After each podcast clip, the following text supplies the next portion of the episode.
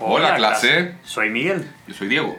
Bienvenidos a una nueva entrega de nuestro podcast sobre la serie favorita de todos, Community, el mejor podcast en español sobre esta serie. Eso, Miguel. Positivismo como siempre. Me gusta. ¿Qué tal estuvo la semana, compadre? Todo bien, todo bien. ¿Qué tal tú? Bien también, compadre. Tener a Community como, como serie compañera durante esta pandemia ha sido la salvación misma. de todas maneras, viejo. ¿Cuántas veces la hemos revisitado ya? Pues yo en la pandemia por lo menos tres o cuatro. Estamos por las mismas. Oye, eh, antes de comenzar, tenemos que recordarles a nuestros queridos eh, auditores que también estamos presentes en Twitter, GD Español 101, en Instagram, en Greendale Español 101, y también si quieren contribuir a que sigamos bebiendo cerveza mientras hablamos de community, No veo ninguna cerveza por acá, por cierto. ya llegan, ya llegan. Vamos a Patreon, Greendale Español 101. Solo agüita, ni siquiera agüita con gas. Agüita sola. Bueno, también queríamos mencionarles la, la estructura que vamos a seguir en el capítulo, la cual parte con una breve descripción de la ficha técnica. Y luego iremos eh, desmenuzando el capítulo, como decíamos la vez pasada, segmento a segmento, personaje a personaje, frase a frase. Y la idea ahí es, es irles relatando la historia, las mejores frases y momentos, y posteriormente entrar de lleno en el, en el post-análisis, donde ya revisamos el detalle de la historia, el detalle de los personajes, cómo, cómo encontramos el nivel de humor del capítulo, la trivia, las referencias a la cultura pop, los tropos de la sitcom que estén presentes en el episodio, los momentos favoritos y finalmente, bueno, le, le ponemos la nota también al, al episodio. Porque por supuesto todos ustedes están aquí solo para escucharnos decirle la nota. Claro, exactamente. Si, si es así, pueden a- adelantar al final del capítulo y, y listo, engañan al sistema. Por cierto, ya fueron al final del capítulo pasado. Oye, sí, eh, de verdad, el capítulo 2, ah, por favor, si, si no lo hicieron, si cortaron el episodio cuando Miguel eh, mencionó las redes sociales, de verdad quédense un ratito más porque eh, preparamos una, una buena sorpresa, así que vale la pena. Totalmente. Vamos con la ficha técnica de este episodio. Este es el tercer episodio de la primera temporada. Su nombre es Introduction to Film o Introducción al Cine y fue estrenado el 1 de octubre del año 2009. Fue dirigido por Anthony Russo, que ya les hemos contado latamente sobre su currículum. Y dentro de los productores ejecutivos también están los hermanos Russo. Los guionistas de este capítulo son Dan Harmon, que ya saben que participan en todos los primeros capítulos por lo menos, así como Tim Holbert, John Pollock y la editora de, de la historia de este capítulo es Liz Kakowski. La banda sonora nuevamente está en manos de Ludwig Göransson, de quien también ya hemos hablado varias veces, y así como el capítulo anterior, este tiene una duración de 21 minutos. Entrando entonces ya de lleno a la descripción del episodio, al resumen, Jeff decide inscribirse en una clase fácil y sin pruebas, para lo cual llega al campus de Greendale, entra en una sala, pregunta a un joven si sabe si esta es una clase tan fácil como él ha escuchado. El muchacho es, es un poco receptivo, así como que lo queda mirando medio taciturno. Ante lo cual Jeff le pregunta, ¿te gusta Dane Cook? Dane Cook, por cierto, es un humorista norteamericano. Y el muchacho le contesta que sí, que es lo máximo. Y bueno, con esto Jeff le toma el pulso intelectual a la clase. Este, este humorista es un humorista más bien vulgar, o por lo menos era muy vulgar en el momento de- de- del lanzamiento de este capítulo. Sí. Eh, acto seguido aparece en la sala el profesor Whitman, personaje nuevo, interpretado por John Michael Higgins, diciendo, la muerte hace sollozar al hombre. Sin embargo, estamos dispuestos a pasar un tercio de nuestras vidas durmiendo. Gran reflexión. Sí, tremenda. Yo podría pasar más de un tercio de la vida durmiendo también, por cierto. Definiti- definitivamente, sobre todo los fines de semana. Abran el, luego les dice, abran el libro en la página 37, ahora ciérrenlo y arrójenlo. El lema de la clase es Carpe Diem, aprovecha el día. No hay exámenes ni trabajos. ¿Quieren un 10? Vivan en el momento. Ante lo cual Jeff dice, Jackpot. y bueno, Bingo. Todo este, todo este segmento es evidentemente una referencia a la película La Sociedad de los Poetas Muertos, una película de fines de los, de fines de los 80. Fines de los 80, protagonizada por Robin Williams y que personalmente me gusta mucho. Sí, muy buena. La recomiendo mucho. Exacto. Pero bueno, vamos a hablar de esto más adelante. Bien. En la sala de estudios, el grupo se muestra molesto con Pierce porque Pierce está intentando infructuosamente utilizar el comando de voz de su teléfono móvil. Voice Command, Voice Command, Voice Command. ¡Stop! Luego de eso, Jeff llega todo emocionado contándoles sobre esta clase que es un crédito fácil y les sugiere a todos que se inscriban. Annie en un principio dice que no quiere, que ella había tomado alguna clase anterior sobre relajación y que había quedado más estresada todavía por, cómo es ella. Pero en cuanto Troy dice que se va a inscribir, ella cambia de idea y dice, ok, creo que me haría bien. Lo cual es el primer indicio de que Annie siente algo por Troy, se siente una pequeña atracción por Troy. Claro, recordemos que ellos eran compañeros de- desde el colegio. Así es, Y así en el fondo, eh, Annie tenía un... Le gustaba. Le gustaba, a Annie le gustaba a Troy y bueno, no era correspondida. De hecho, se da a entender que ni siquiera sabía que existía. Claro, Troy dice Troy. en algún momento, en el primer capítulo creo que decía que no se acordaba de ella en el colegio. Luego Shirley también dice que se va a inscribir porque le gusta mucho Robin Williams. Mientras que Aved hace el comentario de que él no es fan de Robin Williams porque es repetitivo y en cada una de sus películas siempre hay una figura de autoridad que se enoja por él, por su gusto de hacer reír a los demás. Aved les comenta también que no puede inscribirse en la clase porque su padre lo prohíbe, dado que su padre solamente paga las clases que ayudan al negocio que él tiene, que es un restaurante de falafel. Y dice la siguiente frase, el 11 de septiembre fue el 11 de septiembre del negocio del falafel. Además, su padre considera que las películas de Hollywood son una propaganda occidental que describen un mal estereotipo del pueblo árabe. Ante esto, Troy le responde, tu padre debería ver Aladdin, Jafar era un cabrón, que es sumamente estereotípico de Disney. Totalmente, terrible frase la, la de Troy, aludiendo directo a un, estereotipo, a un personaje que no puede ser más estereotipado del, de los árabes. Del malvado, claro. O sea, tanto el, el concepto de Aladdin como el de Jafar, los, los dos. digo. Los dos, sí. Claro. Luego, Brita se ofrece a pagar estos 70 dólares que cuesta el, el curso de cine. Shirley se preocupa preguntando si es que el padre de Abed es un musulmán ortodoxo, no tan comprensivo como los cristianos, según Shirley, en cuyo caso Brita podría acabar decapitada con una espada de salame. Annie reacciona instantáneamente retándola diciendo que eso puede ser racista. Jeff hace el comentario, no se preocupen, Pierce va a ganarle en el racismo en un minuto y empieza a cronometrar. Troy estornuda muy suavecito y, Jeff eh, dice, ah, Troy estornuda como niña. A lo cual Troy le responde, ¿y qué pasa si te doy como un niño? Un momento, eso no salió bien. Shirley le dice, no, ay, no molesten al querido Troy por su tierno estornudo de bebé. Troy le responde, no eres mi madre. Ante lo cual Pierce pregunta, ¿no lo es? Jeff detiene el cronómetro y dice 29, 29 segundos.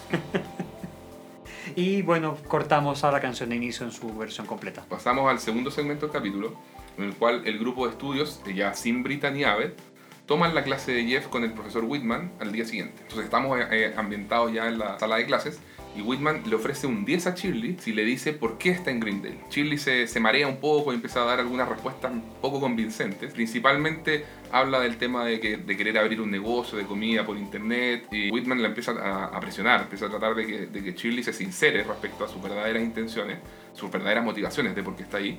Y Whitman logra que Shirley confiese que está allí porque, dice, desperdicié 15 años de mi vida con un hombre que me dejó estrías y un recuerdo lejano de orgasmos. Y ahora es tiempo de que tome lo que es mío. Whitman ya satisfecho dice, ¡Día aprovechado! Whitman continúa, solo cuando dejamos de detener nuestras vidas podemos comenzarlas. Todo muy inspirador, todo tipo sociedad de los poetas muertos justamente. Luego Whitman aborda a Annie, que está preocupada de tomar apuntes. Im- Imagínense, una clase que es totalmente como inspiracional y donde no hay un contenido per se de, de- de materia, diríamos. Annie igual está eh, por su personalidad tomando apuntes. Y Whitman le dice a Annie que no debe vivir preocupada de lo que le pasa a otras personas, sino de vivir lo que le está ocurriendo a ella misma. Y le pregunta, ¿por qué la chica bonita murió sola y rodeada de gatos con suéteres entrenados para usar el baño? luego, le, luego le pide que se pare sobre el escritorio y acto seguido invita también a todo el resto de los estudiantes a que hagan lo mismo. Y Whitman les dice, todas sus vidas les dijeron que no se suban a los escritorios, pero ¿y por qué no? Y en ese mismo instante, una chica que se había subido al escritorio se cae por la mala calidad de las mesas, básicamente. Se cae al piso, se guinza el pie. Todo esto es una escena muy, muy graciosa, por supuesto. Y bueno, ante lo cual Whitman, medio incómodo, simplemente le- les da tarea para la casa y les dice, bueno, vayan, tienen que nadar en un lago y decirle a 10 personas que las aman. Whitman le pide a Jeff que se quede y le dice que él cree que sus motivaciones para tomar la clase son algo cínicas y nada, nada de sinceras. Whitman le dice, quiero pensar que cada vida que pasa por esta sala cambia, pero cada año hay un oportunista engreído que quiere un 10 fácil. Le dice que si para el final de la semana no ve que él está genuinamente viviendo en el momento y aprovechando el día, reprobará el semestre. Jeff, sorprendido y molesto con esto, le dice, esta no es forma de enseñar contabilidad. Y, y claro, ahí recién sabemos que esta es una clase de contabilidad. Exactamente. A- absurdo total. Sí, nuevamente un pequeño atisbo de, de lo que va a llegar a ser comedia. Exacto. Ya en el siguiente segmento, Jeff se queja con Brita respecto a este ultimátum del profesor. A Brita eso no le interesa, no le importa, y, pero sí le preocupa a Abel, quien está acercándose a ellos con una videocámara. Ella le hace la pregunta de cómo van las clases de cine, ante lo cual Abed menciona que está trabajando en un documental que describe como un film real, pero con gente fea. Maestro, di- dime cuántas veces no lo hemos pensado. No, no, no, toda la gente es bonita, Es verdad. por dentro, especialmente nosotros. Somos un ejemplo de, de actores de documental. razón por la cual nunca verán una foto nuestra en nuestras redes sociales. Bueno, eh, luego aparece el, el padre de, de Abed, cuyo nombre es Gubi Nadir y que está llevado a la pantalla por Iqbal Thiba, quien pregunta, ¿dónde está el señor Brita? Brita le dice, yo soy el señor Brita. Así es, soy una mujer, con derechos y usted puede ver mi cara completa. El señor Na- Nadir le dice, ¿Acaso porque soy árabe odio a las mujeres? Yo amo a las mujeres, pero siento una vibra de bi o de pi viniendo de ti, bi de bitch. Jeff luego dice algo sarcástico, muy en su estilo, y el señor Nadir le responde, ah, mejor anda a animar American Idol. Ahí tenemos una- otro chiste recurrente respecto a, la- a Jeff Winger y el parecido con Ryan Seacrest de American Idol. El señor Nadir dice que él es el responsable por Abed y que no necesita ayuda de ella ni de nadie para criarlo. Brita le dice que educarlo es dejar que siga sus sueños. Ambos comienzan a discutir y cuando el asunto está por volverse agresivo, Jeff se interpone y los separa. Jeff le dice al señor Nadir que Abed es un adulto y que puede tomar sus propias decisiones. Le dice literalmente esto, Señor, tiene derecho a su fe y a la privacidad de su familia, pero Abed es un adulto y un ciudadano estadounidense. En esa afirmación mira hacia Abed. Buscando validar lo, lo de ciudadano estadounidense. Como para estar seguro, claro. ¿No es así? Le dice. ¿No es así? Sí, le, responde, le asiente la cabeza a ver. Por lo que tiene derecho a quedarse. Y molesto por esta situación, el papá de Abed eh, les dice que es responsabilidad de Jeff y Brita y que vean cómo les va. Y se retira furioso del campus. Brita le grita de- que tenía un padre como él y que el día que dejó de hacerle caso fue el día en que comenzó a ser feliz. Abed se da vuelta hacia Jeff y le dice que le gustaría que hiciera el rol de, de su padre en el documental. Jeff le responde, No quiero ser tu padre. y Abed le dice, perfecto, ya sabes tus líneas. Maravilloso momento. Es un poco oscuro, de hecho. Oscuro momento. Al día siguiente en la cafetería, Brita se encuentra con Jeff, quien está vestido de forma muy ridícula y llamativa. Brita le dice, ¿por qué estás vestido como un violador de los 80? Qué duro, qué duro. Es es una corbata de Navidad, Está tiene... simplemente con una corbata de Navidad, con, ya con algunas luces, unos suspensores de colores sobre una camisa azul, pero, pero Brita como que la lleva un poquito más allá. se- se- Exagera un poco. exagera un poco, sí. Jeff dice que está esperando a que aparezca el señor Whitman a comprar su café de la mañana. Brita eh, aceptó el rol de proveedor financiero de Aved y está calculando sus gastos para el semestre de estudios. Aved aparece con una videocámara nueva y muy cara, así bien, bien espectacular, bien fancy. Que esta- lo que hizo fue arrendar una mejor cámara, dado que ahora tenía más dinero, ¿no? Claro, gracias a Brita tenía más dinero. Pudo arrendarla y ahí estaba, aparece Aved feliz con su cámara nueva. Aved saca un fajo de dinero y le ofrece a, a Jeff un café ante la mirada eh, De Brita, que, de Brita, que que es la proveedora. Es la proveedora de este dinero, exactamente. y luego de insistirle, eh, Jeff finalmente, bueno, acepta un café negro pequeño. En ese mismo instante aparece el profesor Whitman diciéndole. Un café ordinario para una vida ordinaria. Y además le pregunta, ¿todo esto que estás haciendo, toda esta vestimenta, es para mí? No estoy impresionado. Luego mira el menú, lo, lo rompe y pide un pastel de cumpleaños y se va. Exacto. Mientras tanto, en, en el hall de estudiantes, que es como esta sala de esparcimiento que hay ahí, donde hay, hay, hay varios juegos Sí. y, y máquinas de, snacks y cosas así. Un tacataca o un Claro. Y Troy está sentado ahí en la sala de esparcimiento y estornuda. Todos se ríen por lo que hablábamos al principio de que tiene un estornudo De bebé. de, de bebé. Pierce se sienta a su lado le ofrece, con, con, dos, con dos bebidas o dos, dos refrescos o gaseosas, llámenlo como, llámenlo como quieran. Pero se sienta a su lado con estos dos refrescos y le ofrece ayudarlo con su imagen, diciéndole que puede enseñarle a estornudar con personalidad. El detalle notable es que Pierce pone las dos be- bebidas en la mesa y Troy va a tomar una y, Pierce quita las dos y le dice, no, son las dos para mí. En algo muy Pierce. Luego de esto, Pierce le sugiere, en, este, en esta idea de cambio de imagen, eh, dejar de usar la chaqueta deportiva porque parece un escolar. Luego, entonces, empieza a desplegar todo su set de estornudos masculinos de cuando él era eh, CEO o director general Claro. de, de- de la compañía familiar de, De toa- Hawthorne to- Wipes. Hawthorne Wipes, que son to- toallitas. Eh, y todo este set de estornudos masculinos, eh, Pierce los define como que afirman la dominancia masculina. Entonces todo esto, bueno, es un gran momento de humor físico de Chevy Chase, mostrando ahí todo su set de estornudos y Troy lo escucha y finalmente eh, acepta la ayuda y bueno, Pierce ahí acepta compartirle una, un refresco. Eh, ya en el siguiente segmento partimos con Jeff escondido entre los matorrales esperando a que Whitman aparezca para impresionarlo mediante un plan que había hecho. Entonces al verlo aparecer salta desde los arbustos con una cometa, un volantín de colores y empieza a correr por el patio intentando levantarlo, diciendo a todos buenos días, buenos días, buenos días Grindel, muy muy alegre. Luego ve un grupo de niñas que están manejando una cuerda, una cuerda de salto y empieza a saltar la cuerda con ellas y luego termina esto, las abraza justo frente al profesor Whitman y el profesor Whitman le dice- da un pulgar para abajo. Uf, exactamente. Flojo y considerando la edad de esas niñas, bastante escabroso. Dice, cre- creepy es la palabra. Unwittingly creepy. Ante lo cual Jeff, ya muy frustrado por todos estos intentos y todo este trabajo que ha puesto, le dice que al menos le reconozca el esfuerzo. Whitman, en otra frase más de estas bien, bien sensibles, le dice, si no hubiera llorado con el amanecer esta mañana, estaría sollozando ahora mismo. ¿Qué diablo significa eso? Le dice Jeff. ¿Qué diablo significas tú? Le dice Whitman, le responde así. ¿Qué significa tu vida? ¿Cuándo? Y ahí le empieza a, a dar duro. Eh, ¿Cuánto te toma en las mañanas hacer parecer que tu pelo está despeinado como que recién te viene levantando? ¿Cuántas combinaciones de pantalones deportivos y de chaquetas probaste hasta encontrar aquella que le dijera a todos no me importa cómo me veo? Claro. Vive el día, Jeff, pero vívelo de verdad. Ve a correr desnudo en una tormenta, besa a una chica en el medio del día, vuela un volantín, pero hazlo de verdad, hazlo por ti. O no solo vas a reprobar mi clase, también vas a reprobar en la vida.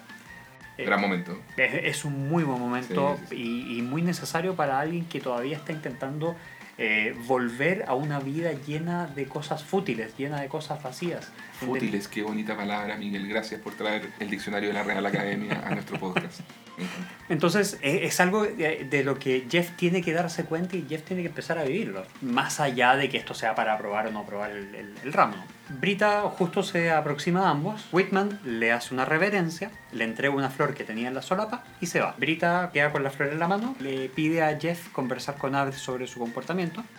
Ya que se enteró de que Abed no ha ido a las clases de cine, pero cada vez que intenta hablar con él, Abed solamente mira a la cámara y le dice que ella interpreta el rol de su mamá. Jeff le dice en voz más alta, así como ya hastiado de todo, de todo lo que estaba pasando, Abed no es normal y eso te lo buscaste tú por meterte donde no te corresponde. Y en ese mismo instante ambos como que miran hacia el lado y ven a Abed filmándolos en una pose muy curiosa. Muy extraña. sí. Así como retrocediendo. Claro, con la cámara baja, cercana al piso y retrocediendo, haciendo como un paneo hacia atrás, así como una cosa así de la escena. Y Jeff queda mirando esto y dice, nos va a matar.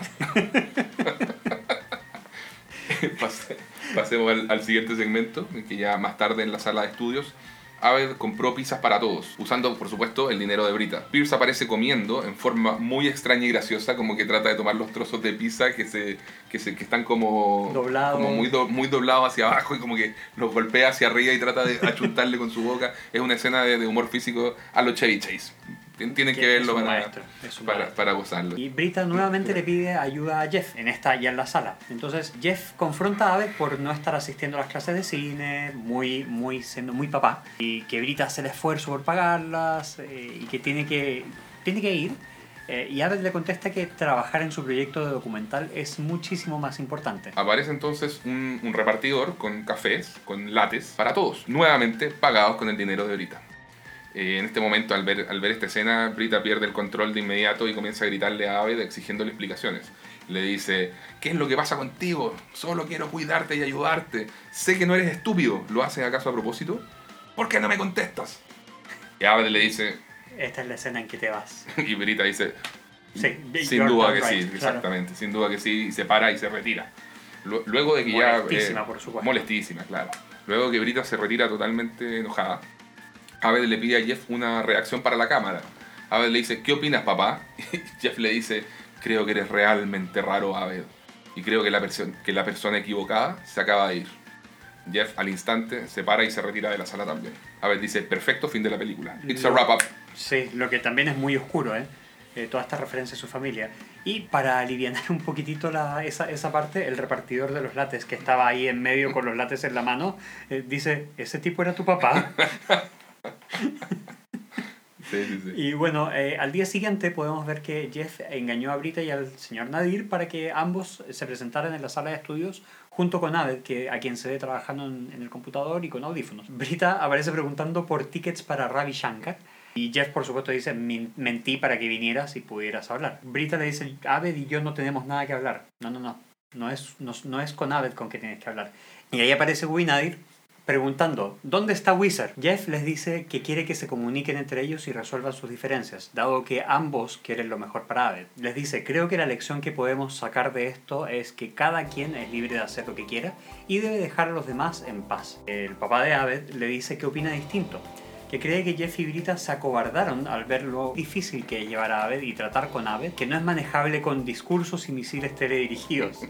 Jeff dice, claro, había que sacar la referencia, la metáfora a Irak, eh, no, no la entiendo. Guy Nadir dice, en verdad, me refería a tus discursos y a sus misiles teledirigidos referidos a los pechos de Brita. Muy elegante, por supuesto. Brita queda escandalizada, obviamente. Claro, por supuesto en ese momento vuelven a pelear con Gui. Y es in- interesante que tanto Brita como Gui dentro de esta eh, pelea utilizan la, la misma frase. ¿Acaso conoces a Abed? En ese mismo instante, Abed corta la discusión diciendo, terminé, por favor vengan, tomen asiento y, y vean el documental que se llama Seis Velas. Este doc- documental considera a Jeff con la cara de Gubi superpuesta y a Brita con la cara de la madre de Abed superpuesta. Todo esto hecho casi con... con Muy pavo- casero. Muy casero. Muy casero. Muy efecto, casero. un efecto eh, especial bastante pobre, diríamos. Aparecen frases que tanto Jeff como Brita dijeron en distintos momentos. No quiero ser tu padre, eres raro, Abed. Necesito hablarte de Abed, no es normal. Eh, ¿Qué te pasa? Solo quiero cuidarte y apoyarte, ¿por qué no me contestas? Creo que la persona equivocada se fue. Todo esto intercalado con figuras representando los cumpleaños de Abed. De ahí las eh, seis velas. Porque los Claro. primeros seis cumpleaños de Abed hasta que eh, los padres llegaron al divorcio. Brita y Jeff no están seguros de lo que están viendo, ellos no entienden esta refer- referencia, tanto así que al terminar, Jeff dice no es exactamente de Ciudadano Kane. Pero la cámara va hacia Gubi y Gubi está emocionadísimo, hasta las lágrimas, en verdad le, le llegó muy profundamente. Y le dice a Abed, entre lágrimas, en árabe, nunca dije que tuvieras la culpa. Ante lo que Abed le responde, no era necesario que lo dijeras. En el siguiente segmento, Gubi Nadir les dice a, a, a Jeff y Brita que su hijo es difícil de entender, pero que si hacer cine le permite expresarse y ser comprendido, entonces él pagará las clases y que el falafel será el plan B. Importante detalle. Luego se retira de la, de la sala. Brita entonces le pregunta a Abed eh, si hizo todo esto a propósito y Abed asiente. Brita le dice que no es una buena manera de tratar a los amigos y Abed le responda, Brita, no se llama negocio de la amistad, se llama negocio del espectáculo. Genial. en ese momento Abed saca un cigarrillo, se lo lleva a la boca y, y se va. Sin más explicaciones. Eh, un una- maestro. Un maestro absoluto. En el, en el intertanto, Pierce y Troy van caminando detrás de Cheerlead y Troy prueba entonces su nuevo estornudo gracias a las clases con Pierce. Y, y bueno, y, y Cheer- Cheerlead se, se impacta así como que, wow, Bless you. queda, bless you, exactamente, queda sorprendida. Troy y Pierce chocan puños, ¿cierto? Sí. Claro. Eh, eh, es interesante porque ellos dos empiezan este, una relación entre ellos bastante interesante a lo largo de esta, de esta temporada que da inicio acá. Claro. Luego, ya fuera de la biblioteca, Brita está preocupada por el hecho de que ahora está en deuda con Jeff. Ella le dice que debería besarla en ese mismo instante, ante lo cual Jeff pues, procede, ahí mismo en el patio, y una vez que terminan el beso, resulta que el profesor Whitman estaba presenciando todo esto, Brita se había dado cuenta, por supuesto, y, y- y Whitman exclama en señal de aprobación hacia Jeff, ¡Día aprovechado! Eh, Brita le dice en ese momento a Jeff que ahora están a mano y se va. Whitman dice, Reconozco un beso que cambiará tu vida cuando lo veo y que por ello Jeff aprueba su clase. Whitman se va saltando y se, sube, y se sube a un árbol que está ahí de fondo. Esto como que te lo muestran eh, sutilmente, no, no está en, en primer plano. Esto. No, claro, esto va hacia el fondo de la- de- de- del escenario, digamos. Claro. Mientras eh, la cámara se enfoca en Jeff, que queda como pensando en esto. Sí, es- fue toda una actuación. Y, y se retira caminando por el patio. Queda descolocado si el, br- si el beso con Brita fue verdad, no fue verdad y, se retira. Y ahí termina el episodio. Luego de eso, por supuesto, llegamos a nuestro end tag, el que muestra a Troy y Abed haciendo un estilo de baile que se llama cramping, que estuvo muy de moda en estos momentos y que son movimientos espasmódicos que representan como la violencia pura del movimiento del cuerpo, una cosa por el estilo. La verdad no soy muy versado en el, en, No, yo el estilo. Jeff llega y les pregunta, ¿qué están haciendo? Estamos haciendo ¿estamos- No, no lo están. Y se suma Jeff y empieza lo- y muestran a los A tres los tres bailando. bailando, eh, es maravilloso. Me encanta eso de que, de que en, en los ENTAC muchas veces están, bueno, siempre Troy y Abed haciendo alguna cosa bien eh, infantil, pero muy, muy de ellos, que va Sí. reforzando su amistad. Y en muchas de esas ocasiones Jeff se les suma. Sí, lo, lo que también dice que Jeff, recordemos que Jeff fue criado también por la televisión, Exacto. entonces por más que intente distanciarse de eso, Y ser muy cool, al Sí. final tiene un corazón ñoño. tiene un corazón nerd absolutamente Sí, sí. Y, y va en pos de esto y, y lo muestra en este tipo de cosas. Bueno, con eso ya cerramos entonces, Miguel, el, el análisis del capítulo y podemos eh, pasar a- al post-análisis. Ujú. Podri- Vamos a partir analizando la, la historia, los personajes, eh, el humor empleado en el, en- en el episodio. Eh, creo que a nivel de historia, eh, este capítulo nos, nos muestra cómo Community empieza a, a particionarse no solamente en una historia A y B como tenía quizás en el capítulo anterior, acá hay una historia C, muy pequeña pero está. Podríamos decir que la historia A sería la de Jeff, Brita y Abed, que también es la que le da el título eh, Introducción al cine al, Ajá. al capítulo. Claro. Y la de Jeff con el profesor Whitman sería la B, la historia B, toda esta idea de aprovechar el día. Y la de Troy y Pierce sería la historia C, que en realidad igual hay una mini historia, siendo que, Sí. que tiene que ver con el bonding, con con el lazo afectivo que empiezan a generar estos dos personajes, como decías tú. Shirley y Annie participan poco en este capítulo. Sí, esos son meramente personajes que entran y salen. A nivel de, de la calidad de, la- de las historias, fíjate que la, la historia A eh, la encuentro muy bonita, muy em- emotiva. Eh, ob- obviamente el, el final con el film de, de Ave, de emocionando a su padre, eh, te, te empieza a mostrar cómo Community tiene mucho corazón. Sí, y, y nos permite también conocer un poco más sobre, sobre Abed mismo. Exacto. Porque en los episodios anteriores habíamos estado muy enfocados en Jeff y en Brita, eh, pero en cuanto a conocimiento de, de y Abed también aparecía, pero en cuanto a conocimiento de personaje no sabíamos mucho respecto a Abed. Y esta parte de esta historia nos lleva a conocer todo su trasfondo, de dónde viene exacto. y en parte por qué puede haber sido así. Sí, es cierto. Y por otro lado, la historia B, me, que me parece bastante eh, graciosa, bien no, eh, aguda también en su, Sí. en su manera de, de ver, de ver el mundo y que hemos comentado otras veces que es muy sello Dan Harmon también tener eso. Exactamente. Entonces, claro, como cuestionar en este caso el cinismo de, con el que Jeff se mueve por la vida. Y la historia C tiene escaso desarrollo en realidad, es más bien anecdótico, pero es graciosa. Es interesante además como las historias A y B se juntan. Cuando gracias a, a que Jeff ayuda a Brita en lo que es la historia A, luego ella le devuelve la mano con el beso y eso conecta ahí con la historia B y, lo- y termina haciendo que Jeff eh, apruebe la, la clase de, de Whitman. En temas de guion ya, esto es un episodio que, como decía Diego, es de mucho corazón, o sea, se puede intercambiar lo gracioso con lo emotivo, lo emotivo con lo observacional, se avanza en el desarrollo de los personajes, se destaca a Abed, pero sin dejar de lado eh, a otros personajes como a Pierce y a Troy o como a, los mismos eh, Jeff y Brita, que por ejemplo, por más que Jeff intente cuidar de sí mismo, igual termina involucrándose, igual termina creciendo un poco como personaje. Por supuesto, en, en, eh, temáticas eh, tenemos eh, la historia A que mencionaba Diego, un tema de marginación social y desconocimiento de enfermedades mentales que sigue siendo relevante al día de hoy. Tenemos el- este espectro del que se necesita tener un poco más de conocimiento que puede ser totalmente funcional, y que, pero que puede estar eh, mirado con cierta desconfianza por parte de, de quienes Sí. no conocen tanto al respecto. Sí.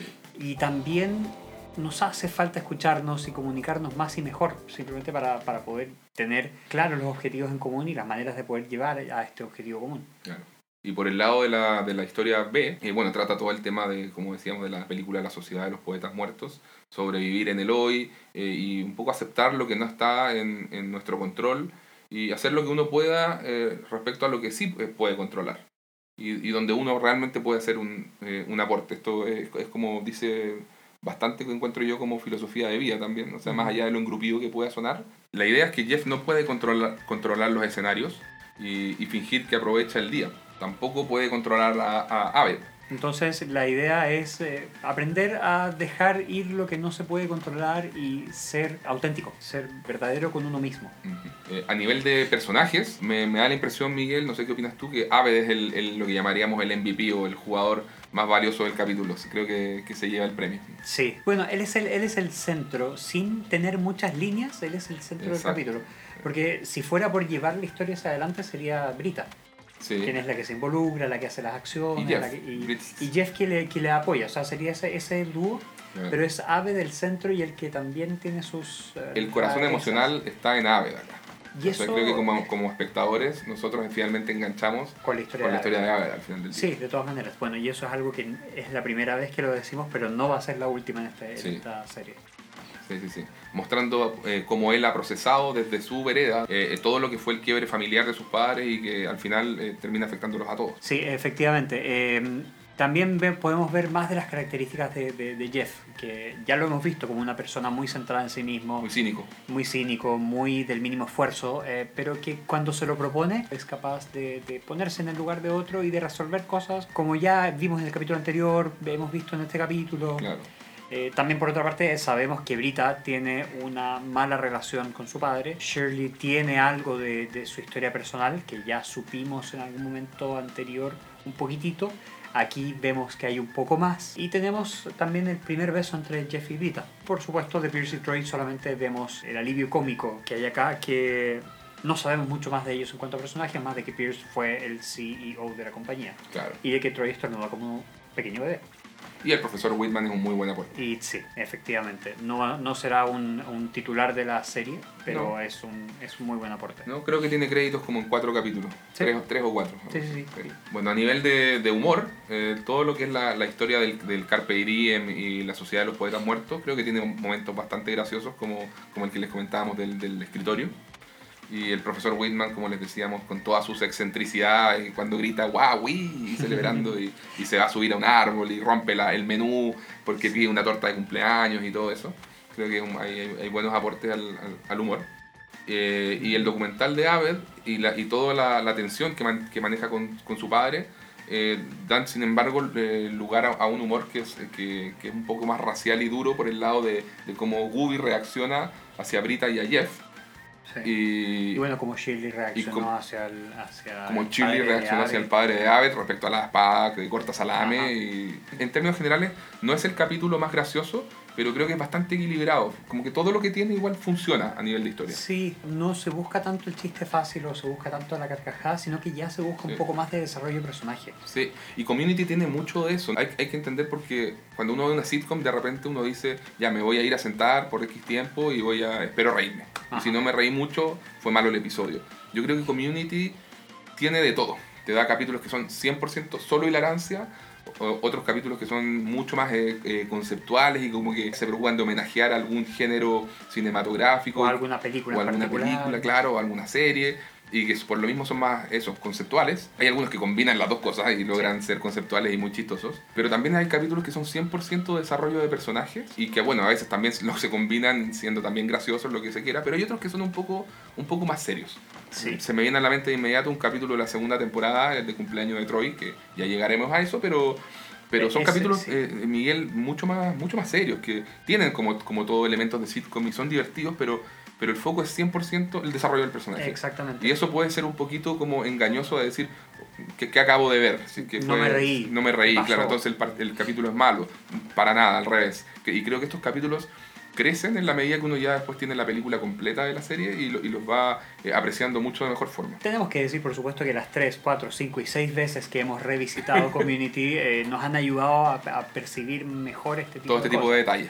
O sea, en un principio cuando vimos este capítulo que, que comentaba Diego, eh, también quedé- yo quedé como, ¿qué, qué pasó acá? Claro. Eh, pero después, teniendo la película completa, uno puede entender un poco mejor qué se intentó hacer ahí. Y se nota que se trata a los personajes con mucho cariño, con mucho respeto y con mucha humanidad, sin querer endiosar a ninguno de ellos, pero tampoco queriendo llevarlos totalmente hacia lo más eh, bajo del pozo. Dentro de los escenarios de este capítulo tenemos la sala de estudios F, la sala de clases de contabilidad o, o la sala Carpe Diem, los pasillos de Greendale, el patio de Greendale y la sala de esparcimiento. Dentro de las canciones eh, podemos encontrar Please Do Not Go de Violent Femmes en el final del beso entre Jeff y Brita, Boom Boom Pow de, de Black Eyed Peas, eh, que sería en, el- en la parte del end tag, en Del el cramping. Dentro de la trivia o de los Easter eggs, eh, por alguna parte del guion está, pero quedó cortado en el capítulo, en esto de que la clase de Whitman es de contabilidad. Por otra parte, aquí tenemos la primera aparición del profesor Eustace Whitman, que es, como ya comentaba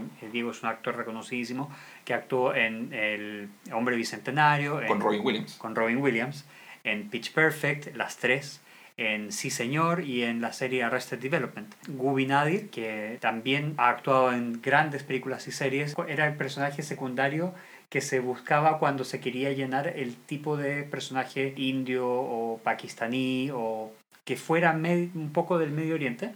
Eh, estuvo, Lo que llaman typecast. Estuvo en Glee, estuvo también en Arrested Development. En Arrested Development, en Friends, en, Seinfeld. Sí y en otras tantas series y películas que se ha visto por ahí. Y también el repartidor del café que comentábamos, que es quien trae los lates a Abed, aparece nuevamente más adelante y además actúa en Breaking Bad. Exacto. Lo van a reconocer como uno de los amigos de Jesse. Sí, sí, sí, sí. Eh, este es el primer documental que vemos de Abed. Más adelante vienen otros que por supuesto van a ser de un poco mejor calidad y presupuesto y, factura. Claro, pero lo destacable de este es que igual muestra como esa cualidad bien abstracta y experimental que, que, manejaba, eso lo encuentro eh, genial. Dentro de los running gags que vemos eh, va a aparecer el primer ah que hacen Annie y Shirley cuando Brita le hace el cheque a, a Abed. Cada vez que pasa algo que merezca este ah de ellas dos, va a aparecer. Y Finalmente, el volantín que Jeff estaba intentando levantar cuando estaba corriendo por el patio saludando a todo el mundo, eh, se puede ver en varias partes del capítulo. En el suelo, una, cuando habla con Whitman Tibrita, justo después de esto, aparece en el, en el documental de Ave y al final, eh, en la escena del beso, también aparece algunos estudiantes lo están elevando sin esfuerzo alguno y simplemente por disfrutar el día. Sí, exacto. Y bueno, y cuando Jeff se va caminando se ve también al fondo el volantín. Pasemos a, a las referencias a la cultura pop. Como les contábamos al principio del capítulo se menciona al, comediante Dane Cook, que al parecer maneja un humor muy vulgar o grueso y cero sofisticado. muy, eh, muy colegial. Muy colegial, claro.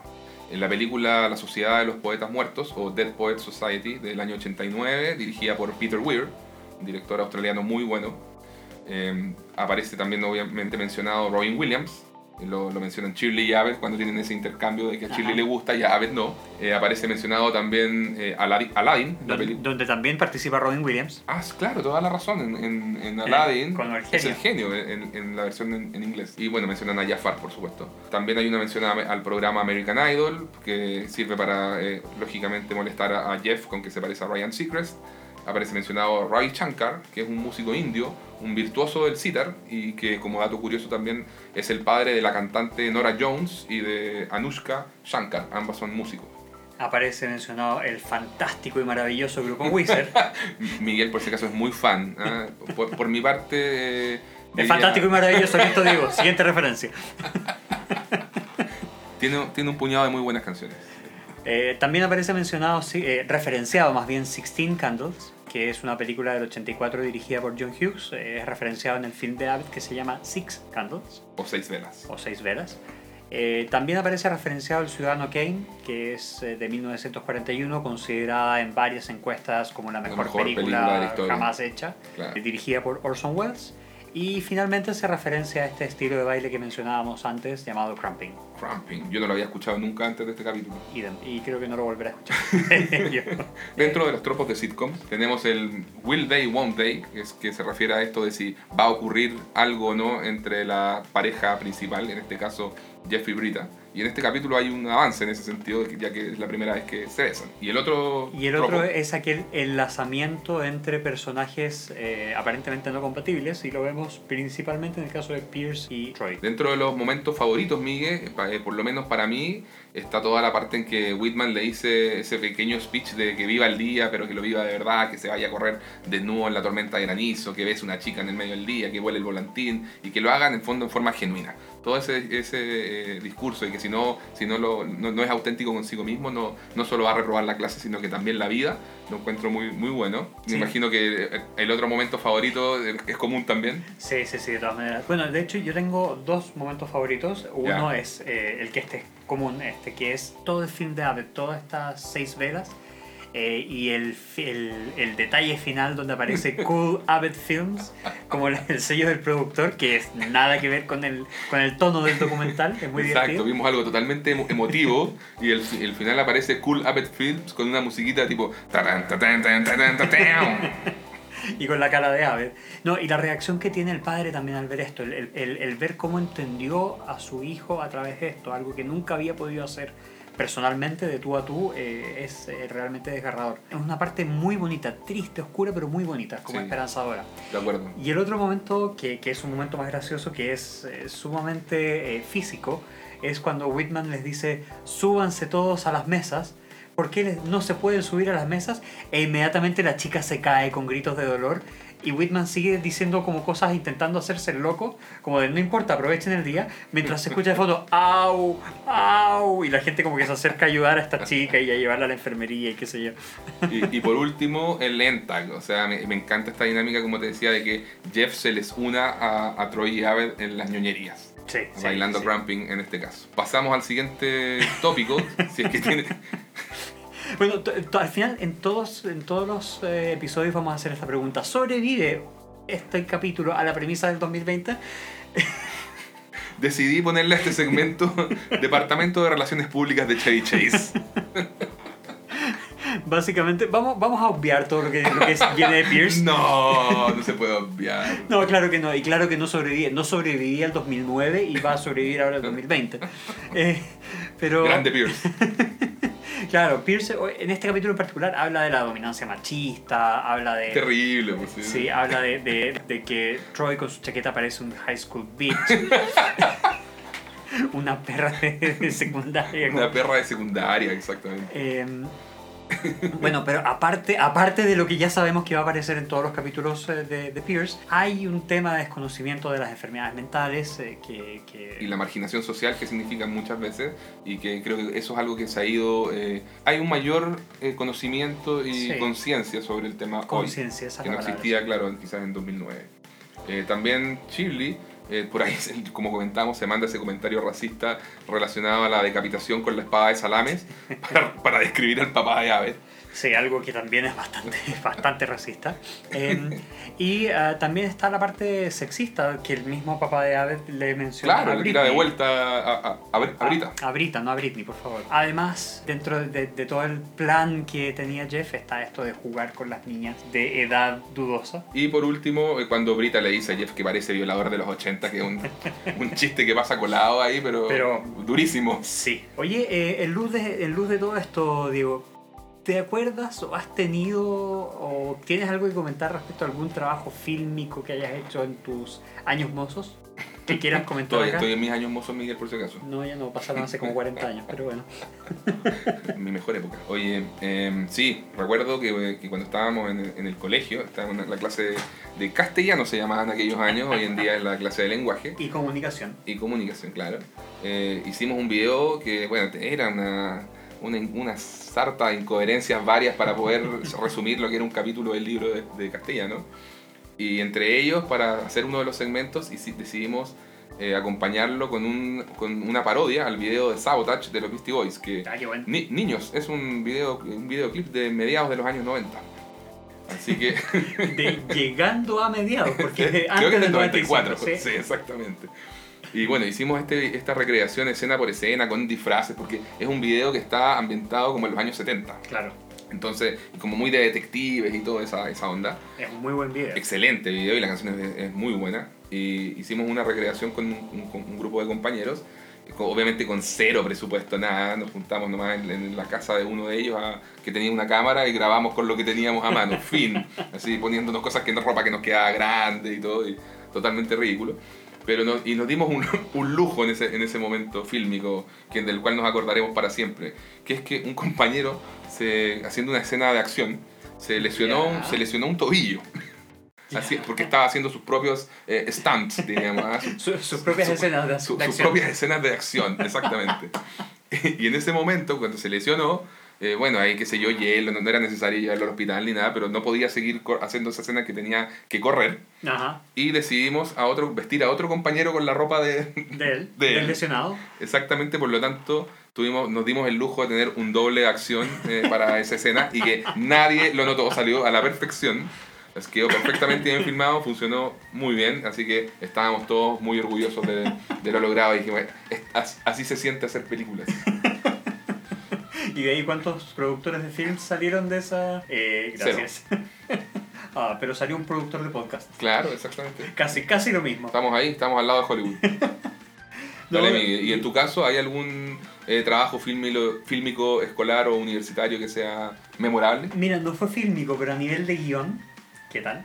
Eh, ¡Wow! ¿Te acuerdas cuando nosotros tuvimos que hacer una... Nosotros fuimos compañeros en la universidad. ¿Te acuerdas cuando tuvimos que hacer la representación de la palabra bizarro en el sentido ¡Oh! inglés de, de la, de la palabra? Así como de raro, de extraño. Sí, sí me acuerdo. Sí, buena fue- presentación. Súper buena presentación. Bueno, No fue fílmico, pero pero fue teatral. fue teatral, tuvimos Claro. que representarlo frente a todo el curso eh, y básicamente éramos dos investigadores que investigaban asesinatos donde la escena del crimen representaba pinturas famosas. Claro. Entonces tuvimos que imprimir algunas cosas, algunas hojas imprimíamos como, como a colores e investigábamos, me acuerdo que una era una escena de, de- de algún cuadro de Dalí, Claro. otro era casi que un... No, todo muy pretencioso, por to- supuesto. por supuesto, todo Sí. muy pretencioso, pero la idea, la idea era muy entretenida. Sí. Eh, nada, eso, eso creo que fue notable. Sí, y a tal punto estaba, estaba bien armado. Hicimos como con Miguel el, el setup, me acuerdo. O sea, como que dejamos establecido todo el conflicto y, y los, y los crímenes sobre los que estábamos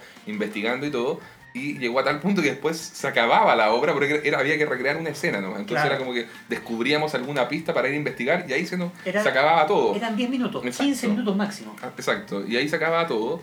Y, no- y, y listo, y terminó, y nos sacamos un 7 y todo, pero nuestros compañeros quedaron tan metidos, o sea, tan, tan involucrados en la, en la historia que nos decían, bueno, ¿y qué más? Y tienen un guion de esto y quiero saber qué pasó con el ¿Cómo guion". termina la historia? Miguel, teníamos pasta para esto, te lo digo ahora ya. Tal, tal vez nos la falta, retomemos en un futuro podcast donde vamos a contar episodio por episodio en qué sigue la historia. eh, guiones propios. Vamos a hacer, vamos a hacer fanfiction de community. No, ya hay mucho por internet. Es verdad, sí. Oye, eh, nada, después de esto ya solamente nos queda calificar el, el episodio. capítulo. ¿Qué tal, Dieguito? ¿Qué le pones? Le ponemos un 9 de 10 nuevamente. O sea, sí, qué, qué aburrido. Llevo tres capítulos poniendo la misma nota. pero ¿saben lo que pasa? Que creo que Community parte muy sólido y muy parejito. Sobre todo cuando siempre hago hincapié en esto, en, en- en las revisitas a la, a la serie. Creo que, que uno nota eso. Hay mucha gente que le costó partir con Community, que dice los primeros capítulos, eh, más o menos, no sé qué. Pero no, yo encuentro que parte muy sólido y muy, muy trabajado la parte, tan- o sea, en el sentido de entender el, el- el humor que maneja la serie y los personajes. Y, y tiene este, este capítulo el componente emotivo más fuerte de, lo- de los tres a la, a la fecha. Digamos, el, capítulo 2 tenía un componente emotivo fuerte también con, con el final entre Jeff y Pierce, pero era, era más eh, amistoso, digamos. El- Sí. Este otro tiene, es más profundo lo que, lo que pasa en este capítulo. Entonces, quizás no es tan divertido como el capítulo 2, pero tiene este otro componente emocional muy potente. Y igual es divertido toda la parte del Carpe Diem, entonces creo que se equilibra muy bien y eso es lo que celebro al final de, de este capítulo. Así que nuevamente lo considero un episodio casi perfecto, le ponemos 9 de 10 pepitas. Yo esta vez voy a tener que discrepar contigo. ¡Wow! Creo que también es la primera vez que, que pasa. Porque antes de decir la nota lo voy a, lo voy a justificar, lo voy a argumentar. Eh, también concuerdo totalmente en que la parte emocional, si fuera solamente la parte emocional, para mí esto es un capítulo perfecto, redondo, 10 de 10 y todo eso. Eh, pero siento que no compensa mucho el- la otra parte. Si bien está el, el lanzamiento de, de Pierce y Troy en, en la parte del estornudo, no es tan redondita como que da lo mismo. Podría haber sido sobre cualquier otra cosa. Sí, es, es anecdótico, estamos de acuerdo. Exacto, y por algo es la historia C también. Sí, yo encuentro que son. Encuentro que sí, efectivamente uno hace bonding sobre los pequeños detalles y un montón de cosas. Pero eso como historia y además la parte de- del profesor Whitman, que a quien encuentro notable como personaje, pero no me termina de cerrar esa historia, no, no me termina de cerrar completamente como para llevar esto a 9. No es que vaya a calificar mal el episodio, porque me encanta, sobre todo por la parte del documental de Ava y todo. Sí. Pero en vez del 9, en este caso para mí es un 8. Pero seguimos, eh, que se entienda ahí que un, eh, yo creo que un 8 o quizás un 7 para arriba, de un 7 para arriba yo creo que está bien. Sí, sí, sí. Un 7, sí. un 7 está bien, un 8 podríamos decir que está muy bien, un 9 podríamos decir que está excelente, excelente. y 10 es maravilloso y 11 Y el rompe 11 el rompe escala y ya, ya, ya tendremos capítulos nota 11 de 10 más adelante. Pero claro, eh, no lo encuentro un mal capítulo, para nada, para No, nada. O sea, bueno, me encanta y lo podría ver una y otra y otra vez y Sí. vuelvo a él eh, recurrentemente. Pero no es tan bueno como los dos anteriores, en mi- eh, como el anterior, sobre todo desde mi perspectiva. Perfecto. Bueno, Miguel, con eso damos fin a- al capítulo de hoy. Muchas gracias a todos por llegar hasta, hasta este minuto. Muchísimas gracias, por supuesto. Les recordamos Los queremos que mucho. los queremos mucho, siempre los queremos mucho. Les recordamos que pueden seguirnos en Twitter, GD Español 101, en Instagram, Grindel Español 101 y en Patreon también si quieren eh, colaborarnos con las cervezas que eh, en algún momento tomaremos porque ahora no llegaron porque no tenemos Patreon. Está buena la agüita de la llave igual. Bueno, eh, muchas gracias a todos y ¡Hasta luego!